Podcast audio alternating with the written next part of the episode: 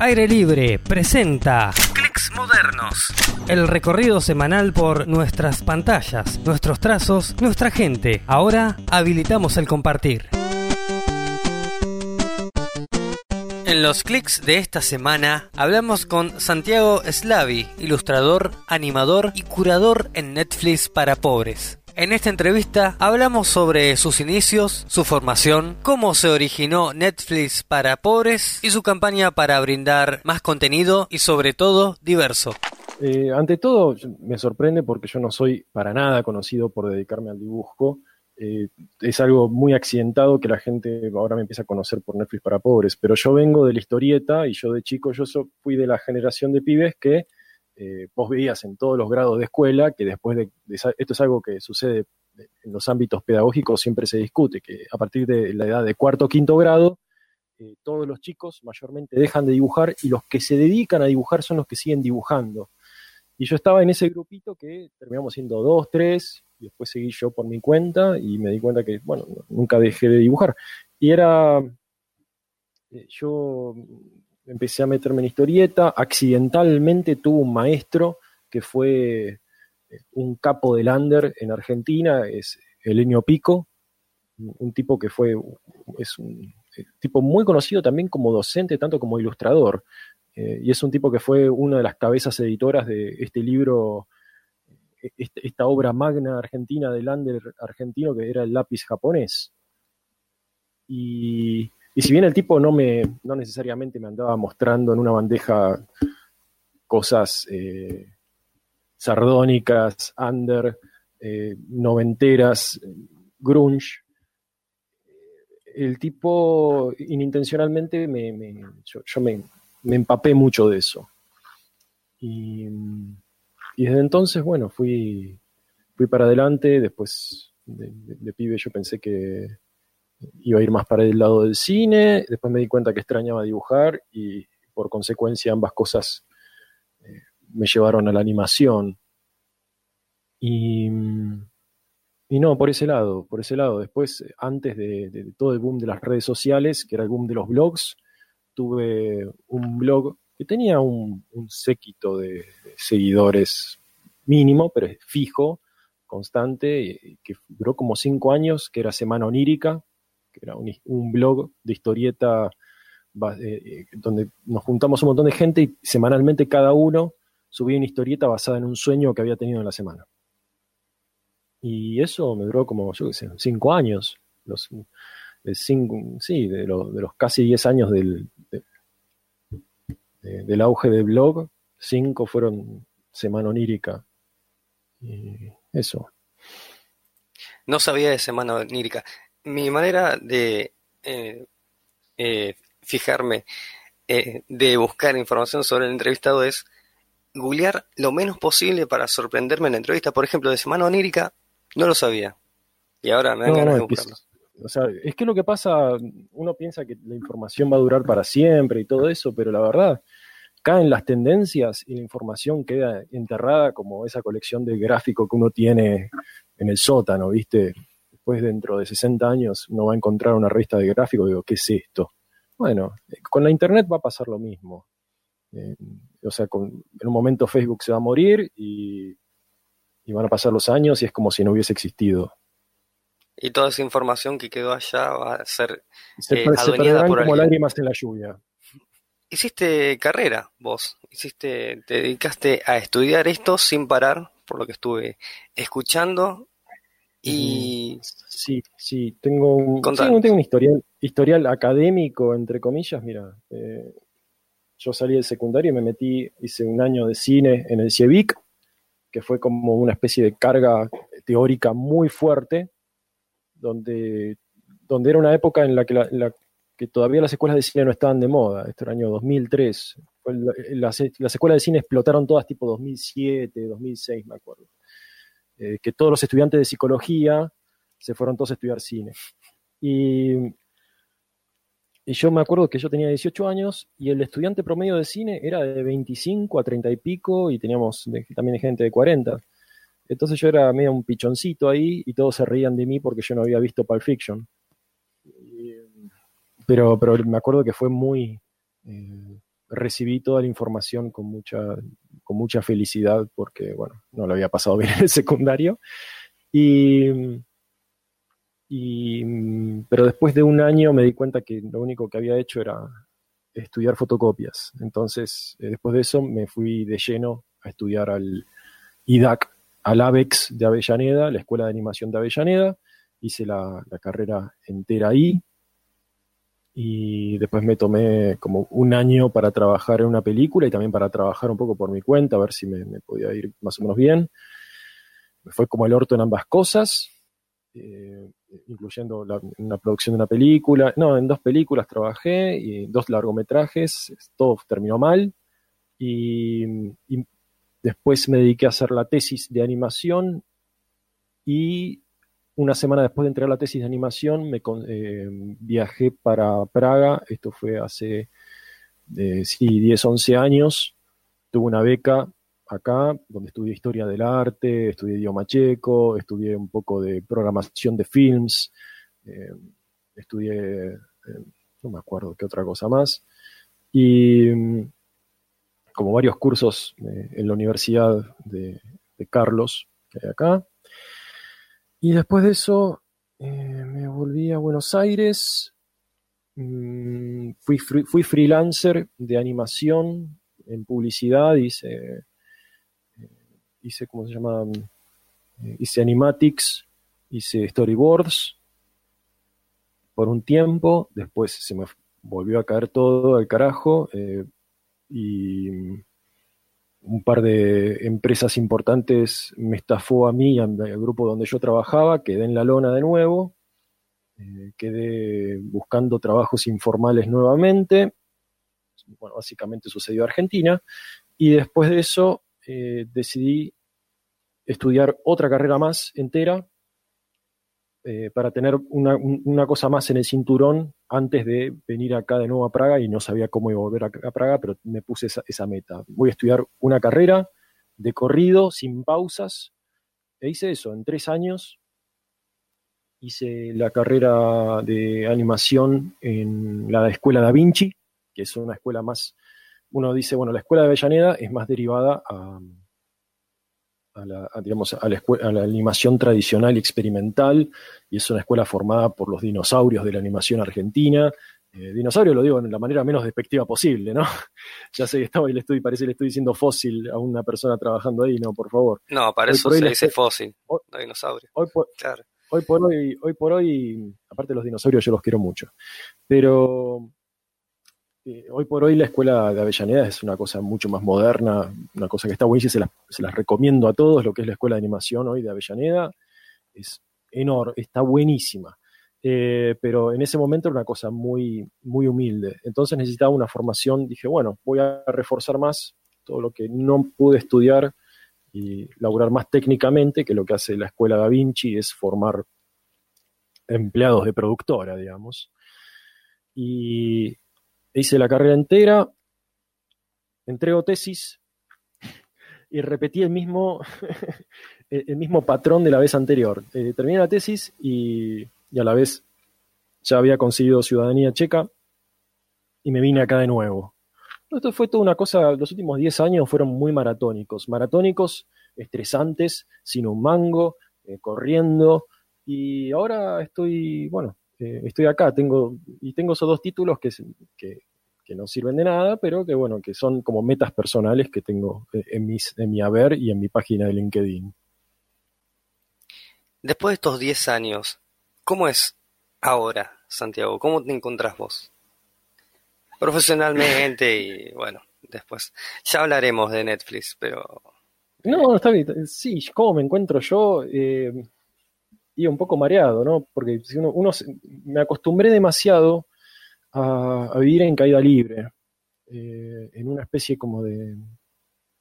Sí, sí, vivir en, en, esa... No sé si llegaste a ver esos discursos horribles de emprendedores, de supuestos emprendedores que son herederos en realidad. Hablan con mucha propiedad sobre eh, sobre el perfil ideal del trabajador del siglo XXI, que es una persona que está acostumbrada a la incertidumbre y está preparada para todo todo el tiempo. yo me vine así eh, eh, y en realidad me vine como una especie de traumado de la guerra acá a Europa. ¿Y qué es lo que pasó? En vez de servirme eso, me jugó en contra todo el tiempo, porque me la pasé esperando todo el tiempo que me pase algo malo. Y, y en realidad me vine acá y me empezaron a pasar cosas buenas y yo retrasé un montón de cosas buenas, porque todo el tiempo estoy esperando que me pase algo terrible. Y, bueno, eh, entonces hoy por hoy estoy acostumbrándome un poco a, poder eh, habitar el momento, ¿no? Habitar el tiempo, como dice mi amigo Seba de Caro.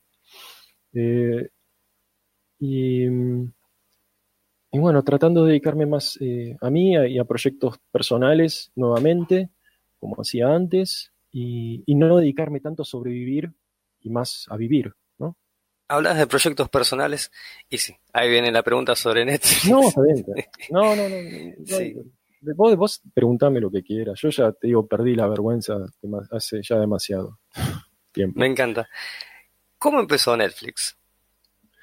Empezó en un verano horrible, un verano horrible, en, el momento más álgido, de, en el momento más de mayor presión un verano en el que tenía que estudiar materias, porque vos imagínate, estudié la carrera de la Vinci de corrido y no estudié y no probaba todo, porque no me daba el cuerpo, ¿viste? No, no me, eh, a la vez trabajaba nueve horas por día, eh, iba al terciario tres veces por semana, que eran como cuatro o cinco horas, y a veces dormía, a veces no, a veces me lavaba los dientes, a veces no.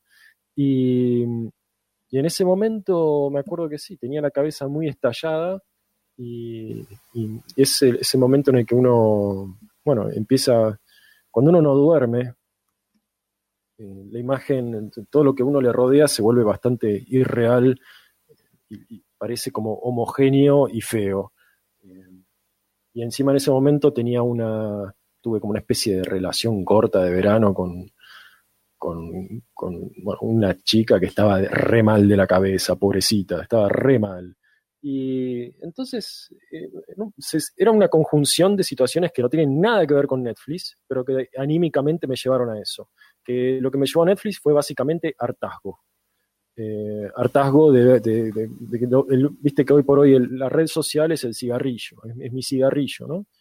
Y entonces entre trabajar y estudiar y no parar y no dormir, uno va al cigarrillo. Y yo veía que eh, supuestamente se estaba conformando nuevamente la, noción de que, de que la gente estaba, eh, no sé, como, como que, se sentía más culta que antes y que veía más cosas que antes y que se estaban descubriendo material, no sé, audiovisual que estaba buenísimo y que las series de televisión estaban liderando todo y que eh, las tendencias y se, generaban como, eh, como eh, nociones totalmente falaces de que se estaban generando, de que estos productos televisivos estaban produciendo debates intelectuales profundos, y en realidad eran, me parecía todo trucho, me parecía toda una boludez y me parecía toda una consigna social muy, muy apestosa, tóxica, mala,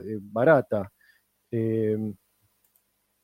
Y, yo dije, bueno, en ese, en ese contexto en el que yo me daba cuenta que, digo, toda esta gente todos los días cree que está, no sé, cree que está eligiendo algo o está participando en algo. Y, en realidad todos los días tenemos, cosa que antes nunca tuvimos, los que por ahí nacimos, eh, la última, somos por ahí la última generación que no nació teniendo acceso a la biblioteca de Alejandría en el teléfono todos los días. Eh, creemos que hay una noción general en la cual creemos que decidimos eh, lo, que, lo que vemos, lo que consumimos, lo que pensamos, pero en realidad ni nos, ni nos animamos a contemplar por ahí por vértigo, por ahí por haraganería, nos reducimos a un cono de información basada en la consigna de consumo del día.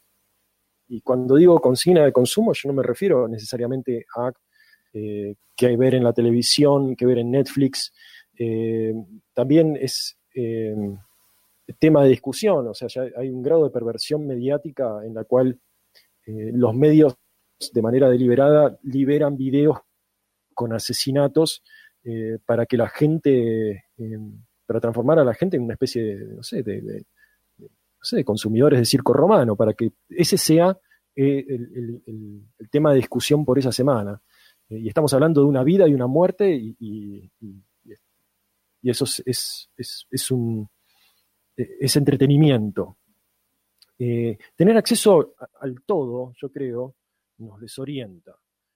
entonces, yo creo que la, la gente está demandando a diario que le den esa consigna. Es decir, la consigna llega, pero la consigna llega por una demanda. Y por eso funciona también Twitter, ¿no? Que le da una trinchera y sólida y un objeto para atender, cuando en realidad tenemos acceso a todo. Eh, es decir, a lo que voy es que cuando teníamos menos, yo creo que teníamos más. ¿Y por qué? Eh, cuando se me ocurrió lo del proyecto de Netflix, eh, yo me di cuenta que cuando había a veces cuatro canales de televisión y la gente no tenía tanto cable, eh, yo creo que tenía acceso a una variedad de consumo mucho más heterogénea que cuando tenía, empezó a tener 300 canales o tener Netflix. Em, porque lo que consume me parece que es muy homogéneo. Eh, temáticamente, tonalmente es muy parecido. Y cuando uno tenía cuatro canales, yo no digo que está bueno, digo, volvamos a la época de Entel y que tengamos un corte de luz a las 4 de la tarde, a las, 5, a las 6 de la tarde todos los días. No, no digo eso. Pero a veces teníamos, yo qué sé, un canal de aire, te pasaba. Un policial, te pasaba. Eh, un programa horrible para el ama de casa. Eh, la, hora de los dibujitos, eh, te pasaba un noticiero, te pasaba un informativo y eh, un programa de interés general y un programa para aburrirse a la noche con un señor que hablaba con voz medio pesadumbrada y te tocaba una guitarra. Y después de eso, un sacerdote.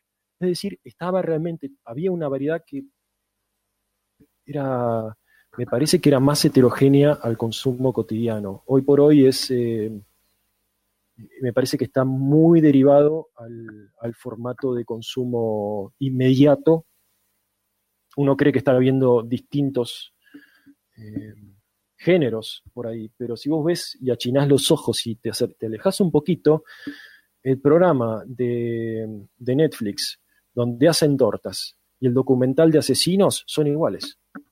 Me parecen que son iguales.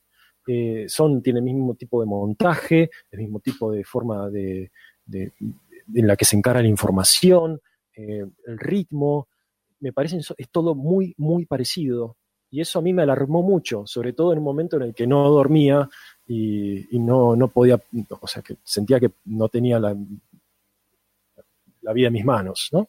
Entonces yo dije, bueno, vamos a tratar de hacer algo parecido, pero tratando de forzar la variedad, ¿no? Eh, que en vez de, ir en, en, pos de la tendencia, vamos a poner una variedad igual de, desprejuiciada que se ponía poner, ponerle en la televisión de hace 30 años, que es poner, em, poner un día una de Herzog, un día una de Jean-Claude Van Damme, eh, después eh, otro día poner eh, este, documentales de los que te pasaban en la escuela, después em, una de terror, em, yo qué sé, por ahí una de terror por ahí que sea de, algún país sudamericano, eh, y que sea, pero siempre eh, no caer, no caer en, la página de cine de culto, que todo bien con el cine de culto, pero estamos demasiado llenos de páginas de cine de terror bizarro, cine de terror ochentoso. Es como que hay mucho de eso. Eh, entonces yo dije, bueno, vamos a hacer como un magazine originalmente Netflix para pobres. Yo quería que fuese la página para el ama de casa. El ama de casa que digamos que todavía está eh, o sea, suena muy despectivo hoy por hoy, ya sé, pero es como decir, es para la persona, para el consumo no especializado, eh, no, eh, yo qué sé, todos los días es tratar de hacerle acordar a la gente que toda esa información tan variada está, está a mano. solamente si supiera tener como la predisposición de, no dejarse llevar por la consigna, de agarrar y buscar por su cuenta, decir, vamos a ver algo distinto. Entonces, yo qué sé, en la época en la que, ponele, todos están viendo eh, la serie sobre eh, tal narcotraficante, hubo una época que Netflix solamente te, ofrecía constantemente, martillada en la cabeza, eh, y era la consigna social, me acuerdo, era ver series sobre narcotraficantes, series que glorifican criminales. Entonces yo dije, bueno, vamos a ver. Entonces empezar con todo ese, ese contexto que también fogonea un, grado de violencia en la, sociedad, bueno, si tenés cierto acceso a, a un grupo de personas, decir, bueno, vamos a ofrecerles algo distinto todos los días, que sea tonalmente distinto eh, y que sea, eh, sí, básicamente recordar que, mm, que Internet sigue siendo heterogéneo, que no, sigue, que no tiene que ser todo necesariamente eh, ese, ese, chiste enfermo. Yo creo que el tono general, si uno achina los ojos y se aleja de Internet, y de las redes sociales, el tono general es de un chiste, es un, es un gran chiste enojoso. Es el chiste hecho con furia. Es el, sarcasmo, sarcasmo torpe, si se quiere. se me ocurre decir algo y te lo digo, o sea, encauzar eso en un, en un formato. se me mm. ocurrió algo ingenioso, gracioso. Tomás, consumir. Sí. Eh, en la variedad de, formatos y también ya sea documental, película, serie, también eh, le haces, eh, le das mucha bola a lo local, a lo local quiero decir. ¿Cómo llegan a vos estas, estas alternativas? ¿Te han recomendado cosas para compartir? O sea, las Eso es lo que está bueno. Eso es lo que está bueno, que me han llegado a mandar cosas por mensaje privado, así como te acercás vos y no sabía de tu podcast, que me parece que está re bueno.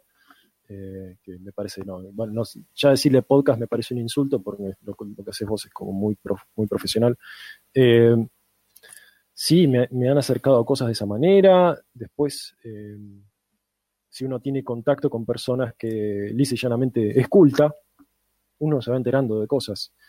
yo por suerte tengo amigos que tengo la suerte de que sean que tengan una apertura cultural interesante y, bueno, y por terceros me voy, a, me enterando. También muchas veces, eh, lo que me pasa un montón de veces es busco una cosa en particular, no la encuentro, pero encuentro cuatro cosas adyacentes que tienen que ver indirectamente con eso y me entero de cosas que no sabía ni siquiera buscándolas. Es, esa es la magia de Internet. A veces por ahí buscas algo, eh, si uno se deja de, buscar lo banal y uno busca con un tema en particular, em, por ahí uno no encuentra necesariamente lo que está eh, uno no encuentra necesariamente lo que está buscando, pero encuentra cosas que, enriquecen de todas maneras. Y, bueno, es así que he encontrado sí, casos eh, muy extraños y de cosas que ni sabía que estaban y que me han sorprendido.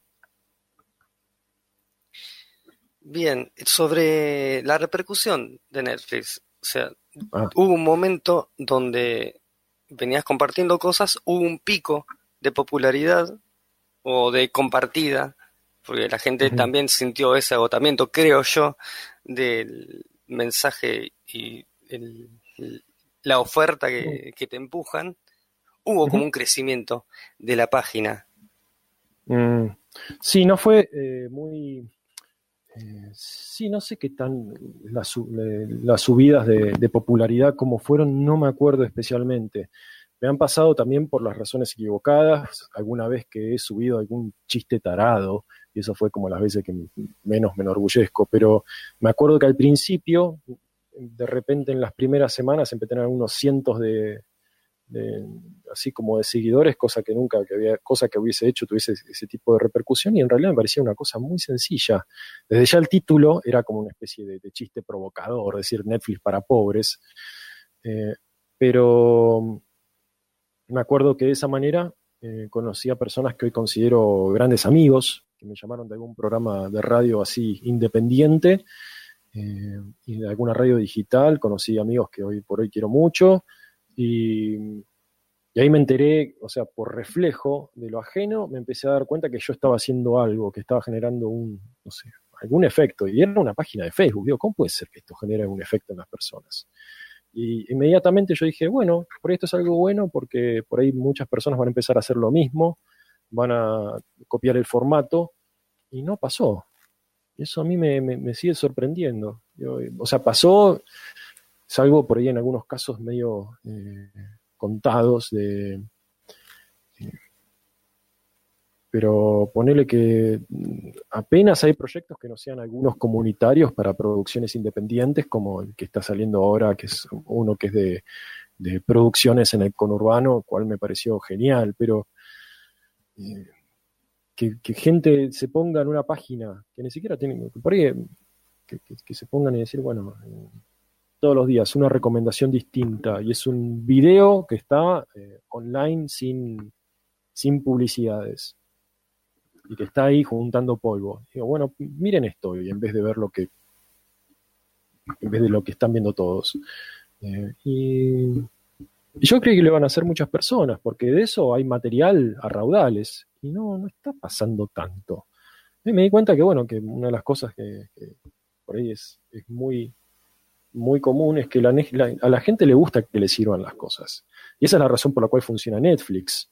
O sea, la gente, mucha gente dejó de bajar torrents porque le gusta el formato en el cual uno aprieta un botón de una botonera, una especie de menú de imágenes, aprieta un botón y aparece la imagen. Y no tiene que esperar, ni no tiene que descargar un torrent, lo cual no es un esfuerzo descargar un torrent. Déjame de joder, son. Si es una película que tiene por ahí varios leechers, eh, le pones, yo qué sé, 20 minutos, esperás. Pero no, no, a la gente le gusta tener el, el, menú servido, eh, lo cual a mí me sorprende y yo pensé que por ahí con el tiempo se iba a expandir cada vez más y más el tema de, de, consumo eh, más, eh, no, sé, no sé, venturoso, de salir a buscar lo que uno quiere. Y, no, es eh, la gente llega, vuelve del trabajo y, necesita el ansiolítico, ¿no? Es, va más por ese lado. Si tengo que usar yo esa misma digamos, eh, eh, ese, mismo, ese, mismo formato para agarrar a esa persona y ofrecerle algo distinto, o por lo menos la, posibilidad de que elija algo distinto, bueno, por lo menos. Hablando de lo que vos mm. estabas haciendo de ofrecer algo distinto, de, eh, variar la carta, yo me sentí identificado. Yo quise hacer este programa para ofrecer un programa sobre cómics, sobre animaciones, sobre mm. todo, que no hable mm. ni de DC ni de Marvel. Personalmente yo tuve ese agotamiento, fui parte de muchos programas. Hay un exceso, hay un exceso de podcast, de, gente que, o sea, que hablan, hablan de, lo que va a pasar con las franquicias, de la misma manera que en Estados Unidos cuando hablan de fútbol americano, que es cuando que en el fútbol americano, cuando hablan de, equipos de deportes, eh, no hablan ni siquiera de cómo juegan, juegan de cómo la franquicia se va a ver afectada por parte de tal campeonato y de lo que van a hacer con la, con la marca del equipo de fútbol, si se van a mudar de ciudad o no, eh, y ese tipo de especulación. Y ese tipo de especulación es parte del divertimento y también es parte de la discusión de lo que he visto con, yo qué sé, tengo, he tenido alumnitos de 10 años que discuten eh, el futuro de la marca de lo que consumen. Decís, ¿qué? O sea, fase 4. es como que tenés que preocuparte por la, dirigencia de, un, de, un, equipo de fútbol. No, boludo, estás viendo un tipo con una espada láser, querido, es una espada láser, y tenés que preocuparte por si el bueno va a ganar. Eso es. No, pero ahora hagamos el villano con una forma interesante de ser, que pueda ser ambiguo, que pueda abarcar a un montón de gente para que se sienta identificada y compre el Funko Pop. El Funko Pop, ah, sí. es la máquina de generar iconos. Si todo es un icono, nada puede serlo. Eso es, una cosa que cuando, cuando eso suceda los Funko Pops van a, van a desintegrarse, van a transformarse en relleno sanitario porque todo, o sea, los iconos, lo que era lo que era icónico queda igualado al personaje secundario de una comedia sitcom que duró dos temporadas. Entonces, igualás a Darth Vader con ese personaje en la misma estantería, listo, todo es lo mismo, todo es lo mismo, todo importa, nada importa. Eh, ¿Qué es lo que te llena de orgullo? Una compartida que te haya llenado de orgullo en Netflix. Si hay más de una, también aplica. Y también la más vergonzosa, ojo. Sí, bueno, eh, la más vergonzosa ha sido que haya, haya compartido un meme eh, por él. Eh, ay, no sé. es difícil, es difícil, pero yo qué sé. por ahí sí, una muy buena compartida yo qué sé, incluso me acuerdo cuando me, empezaron, empezó a escribir, que a veces, yo qué sé, cuando uno tiene una página de, cierto alcance, a veces te escriben desconocidos y creen que te, hablan, te, hablan como si los, como si te conocieran. Y así me empezaron a escribir varios locos. Y una vez una persona que me empezó a escribir diciendo que había una conspiración transgénero, en la cual todos los eh, históricamente todos los todos los actores de Hollywood en realidad eran mujeres y todas las mujeres en realidad eran hombres. Eh, que habían nacido, o sea que habían nacido con el sexo biológico opuesto y que eso era parte de una de una conspiración la transconspiración. Y yo dije no boludo yo no y fue fue no fue, fue bastante fuerte eso. Y yo qué sé no no digo eso no fue una victoria definitivamente pero me acuerdo que yo qué sé eh, que de repente mucha gente, eh, un día muy refrescante es encontrar un montón de eh, documentales de la aventura del hombre y de repente, no sé, eso llegara a 5.000 personas y 5.000 personas tuvieran la opción ese día de decir, bueno, hoy voy a ver, en vez de ver eh, el, el episodio 345 de guerreros medievales que hablan como abogados, eh, vamos a ver la aventura del hombre, eh, que por ahí no es lo más riguroso científicamente, pero es, información que tenés que escuchar y contemplar. Escuchar, contemplar, cosa que hoy por hoy es difícil, eh, me parece. Porque aparte está armado de esa manera, es contenido, espacio, como para que uno piense y vuelve el contenido. ¿sí? Es una manera distinta de hacer las cosas. Sí, sí, sí. Em, es, eh, sí, es una forma distinta de, consumo. ahora eh, tampoco quiero eh, caer en el lugar común de, las, de, la idealización de la década del 80, de la década del 90, porque fue también espacio de banalidades, de banalizaciones que arruinaron cosas que todavía hoy por hoy estamos pagando. Em, uno tiene nostalgias que no son que no son nada, uno tiene nostalgias que a veces no son nada inocentes. ¿eh? Eh, extrañar un todo por dos pesos es extrañar la, destrucción de la industria argentina, ojo con eso. Así que no es eh, tan inocente que nos guste algo viejo necesariamente. Es, es, porque uno, es, uno extraña por ahí ignorar circunstancias porque uno era, no solamente, porque uno ya no puede ser inocente, uno no tiene la libertad de ser inocente, porque si uno es inocente, en parte es culpable de lo que está sucediendo. Eh, la ignorancia ya no es una opción. Eh, entonces, eh, sí, yo qué sé, uno puede ver con otro ojo y volver a, yo qué sé, a disfrutar con un criterio distinto lo que uno consideró que era casual hace 25 años. Pero hay que tener cuidado con eh, a veces agarrar con pinzas lo que uno considera entre comillas gigantes retro. Em, después, a ver. Eh, estoy scrolleando, para que te hagas una idea. Estoy scrolleando, digo, a ver si me acuerdo de algo.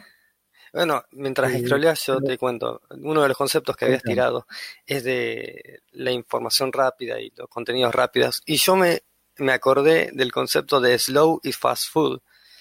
Creo que Netflix para pobres aplica lo de slow food, una comida que lleva tiempo, que que cambie un poco, que no es una hamburguesa servida. Por lo menos así lo sí, no, necesariamente no es algo, no es algo que, hay que haya que saborear o, que haya que pensar necesariamente, pero por lo menos yo lo que voy es, es cambiar el registro. Cambiar el registro que es constantemente impuesto, que es, que es de gratificación inmediata. Eh, o de cierto ritmo, que no necesariamente va a la gratificación inmediata, pero que es siempre igual, es muy parecido. Eh, entonces, que yo qué sé, eh, eh, que la gente redescubra, o sea, tener acceso a 10.000 personas, ¿no? y que esas 10.000 personas se acuerden o que registren que existe una película que es El acto en cuestión, que posiblemente sea la mejor película argentina de la historia. Eh, y hacerlo sobre posiblemente 10.000 personas, si es que llega a 10.000 personas el posteo, eso para, mí es, algo que me parece que está bueno. Eh, porque es, es, una cosa muy eh, vivimos, o sea, los argentinos vivimos en un país muy extraño, donde por ahí las mejores cosas no siempre son conocidas. Eh, eso a mí me, es, una cosa mm, extraña, e interesante.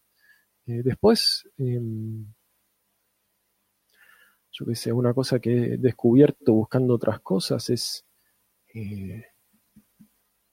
sí, me acuerdo que he hecho, hecho como compilados de, de documentales para adoctrinar alumnos estadounidenses en edad escolar, eso, con, con, videos para que te enseñan a, eh, a, delatar al vecino posiblemente comunista.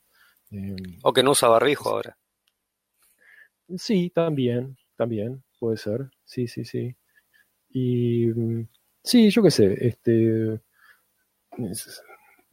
Eh, todo el mundo, sí, eso es una cosa que es muy notoria, que por ahí en parte es, culpa de la cultura cinematográfica, ¿no? que nos, hizo creer que todos somos protagonistas de, nuestra historia. Incluso hay mucha gente que lo dice eh, concienzudamente y literalmente. Por ahí no sos protagonista de una historia, por ahí sos, yo qué sé, un componente, un engranaje que contribuye indirectamente a que pase algo, que por ahí ni siquiera es importante. Pero no, viste, todos tenemos que creer, tenemos que creer, tenemos que creer que somos el protagonista de, el centro de nuestro mundo. Y no sé si es así. Eh, entonces, eh, yo qué sé, si te fijas, eh, el, tipo de el tipo de dinámica que hay en las ficciones, me acuerdo que hubo una época, cómo se fue deteriorando y cómo se fue todo tornando, sobre todo en los últimos 20 años, en la idea del chosen one. Uno es que todos secretamente deseamos ser eh, elegidos, ser eh, como que somos, somos un, elegido, em, pero que todo el mundo no lo sabe todavía, pero que en realidad nosotros cargamos con un poder o con algo, no vaya a saber con qué. Eh, ni siquiera en términos, yo que sé, fantásticos, es como que todos amamos la historia del tipo que, que que vino del campo de la situación más paupérrima, pero él nació con una idea distinta, entonces él llegó. en realidad, bueno, eso lo que hacen esos productos es reforzar la idea de que, de que somos seres individuales y no colectivos, lo cual es bastante perverso. Volviendo otra vez al hilo, a Netflix, estás eh, impulsando un Patreon. Contanos más sobre eso. Sí, bueno, todo esto que te vine hablando me doy cuenta que, eh, así como te, chupé el tiempo a vos, me doy cuenta que también eh, me empezó que todo esto en los últimos años lo, hacía en parte como un salvavidas, en parte como un acto de enojo, pero me da cuenta que así todo me tomaba mucho tiempo. me doy cuenta que eh, como es una época en la que todo es gratis, la gente tiene que empezar a remonetizar eh, su tiempo, que el tiempo es, yo creo que es la moneda del futuro, ¿no? Eh, de alguna manera, uno, incluso en un par de episodios de la, un, episodio de la dimensión desconocida trata sobre eso, en la que la gente monetiza literalmente con tiempo. Ya no es tanto con el producto de lo que uno produce, sino que porque todo está al acceso de todos. Entonces uno tiene que dar un paso atrás y remonetizar su actividad, ¿no? De alguna manera, porque ya no es hago clavos, te vendo clavos. Los clavos están para todos pero de alguna manera yo no te vendo el clavo, pero sí el tiempo en el que yo tardo en, eh, hacer la producción de clavos.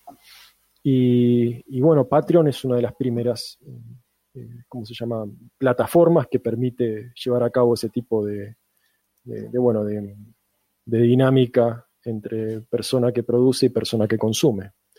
Y yo lo que hago es, soy un curador, ¿no? Soy un curador y a la vez tengo un programa de radio, que es, eh, me parece todo el que me cuesta sobre escuchar después, pero que algunas personas, o sea, yo lo hago más bien, lo empecé a hacer para mí, me doy cuenta que empezaron, empezó a ser muy escuchado, por lo menos muy escuchado, yo digo en términos de lo que yo esperaba, ¿no? No, es un programa muy, no, no es, no es FM Hit 105.5 esto. Eh, pero, y, me doy cuenta, todo eso es tiempo y, y bueno, eh, necesito de alguna manera financiarlo. Necesito financiarlo porque, bueno, yo sigo siendo en parte freelancer. Y, lo que yo lo que estoy ofreciendo es, bueno, tenemos ya todo esto, lo que podemos hacer es, hasta cierto número de plata, es empezar a revalorizar todo el tiempo que yo, yo eh, este, invierto en que estas 10.000 personas tengan acceso a cierto material, que esto que el otro, o por lo menos filtrarlo de las eh, de, los de los anales eh, insondables eh, ¿cómo se llama?, interminables del Internet, eh, y, a veces también, yo qué sé, como juntarlo, este, administrarlo y también armar como, yo qué sé, compilados de cosas. Y, y después de eso pasar a como una siguiente meta que es, yo tengo una, una nube que compré online es, y empezar a subir más material online todos los meses, que sea material exclusivo para descargar, que dure ese mes. Y después de eso, después de pasar cierta, de, pasar cierta meta, yo todo esto diciendo si, si de las 10.000 personas un 2% pone lo mínimo por mes, que es un dólar. Eh, vos pensás que la gente garpa Netflix, eh, que son, yo qué sé, de 5 a 7 dólares creo, eh, por mes, para uno, un, menú que me parece que es limitadísimo de películas y que me parece limitado con un criterio que me parece que es bastante choto a veces hay algunas cosas buenas, pero la verdad hay que pasarse buscando un rato largo. Yo todo lo que todo lo que comparto me parece que está bueno. Y, em, y entonces, eh, sí, la idea es que pasado cierto número, si llego a, a que el 2% de la gente ponga la cantidad mínima, es a partir de eso empezar a trabajar en un documental que tengo en mente, que tengo el material en crudo desde hace meses, que eh, es, sobre, es sobre la, mirada de la televisión argentina sobre los ovnis en la década del 90. Y cómo, o sea, qué tenía que ver, eh, por qué la gente buscaba eso y por qué consumía eso y qué estaba pasando en el país en ese momento para que los medios dijeran, no, no, no, la gente tiene que saber sobre los ovnis, eh, porque en cinco años es el año 2000, ponele. Todo ese, tipo de, bueno, de, pensamiento y, también de como hecho histórico. Creo que hay un montón de cosas que por ahí parecen más banales y que por ahí conformaban parte de un fenómeno más grande.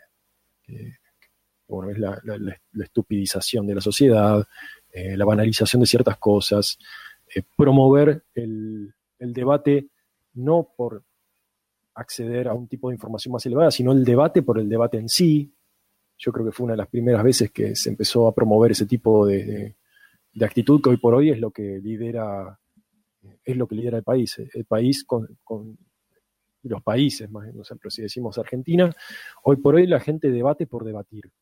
No, no le interesa ni acceder ni a una solución, ni, tener un tipo de, yo qué sé, llegar a, a, cierta finalidad. Es yo necesito defender mi trinchera porque necesito, no sé, agarrar un rifle y, bueno, y esperar al enemigo. Y esa actitud empezó en los 90, especialmente con ese tipo de cosas que aparecen, que en esa época se tomaban como boludes, pero bueno, se hablaban de boludeces para evitar hablar de otras. Uno cree que eso ya pasó y bueno, yo creo que no. Está presente todavía. Santiago, Vamos redondeando porque ya estamos cerca de la hora. Sí, soy una persona incapaz de redondear. Mm, bueno, para eso estamos. Eh, quería, no sé, antes agradecerte por todo este tiempo, por eh, todos tus pues. conceptos y por todas las recomendaciones. Eh, yo como consumidor de Netflix para pobres, te lo agradezco personalmente. No, no, no. Y te agradezco que me des un espacio para, para poder este, divagar verbalmente. Todos necesitamos un espacio así.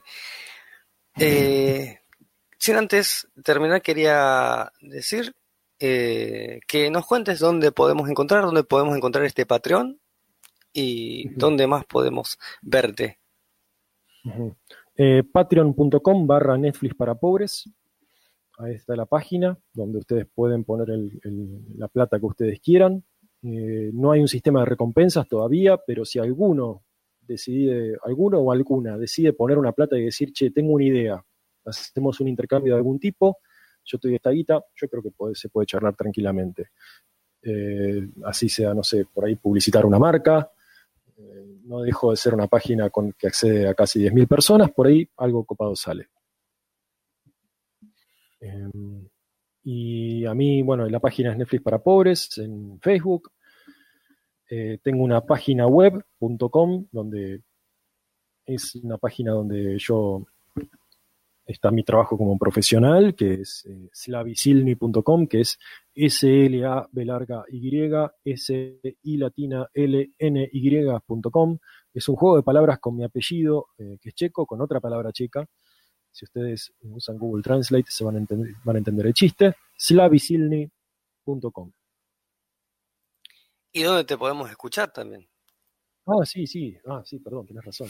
En radiorueda.com me pueden escuchar los domingos, perdón, los sábados, los sábados de 16 a 18 eh, o 16 a 18.30, dependiendo qué tan largo sea, pero los sábados de las 16 en radiorueda.com es una radio multicultural, muy eh, con todas personas de distintos países, es una radio digital muy, muy macanuda.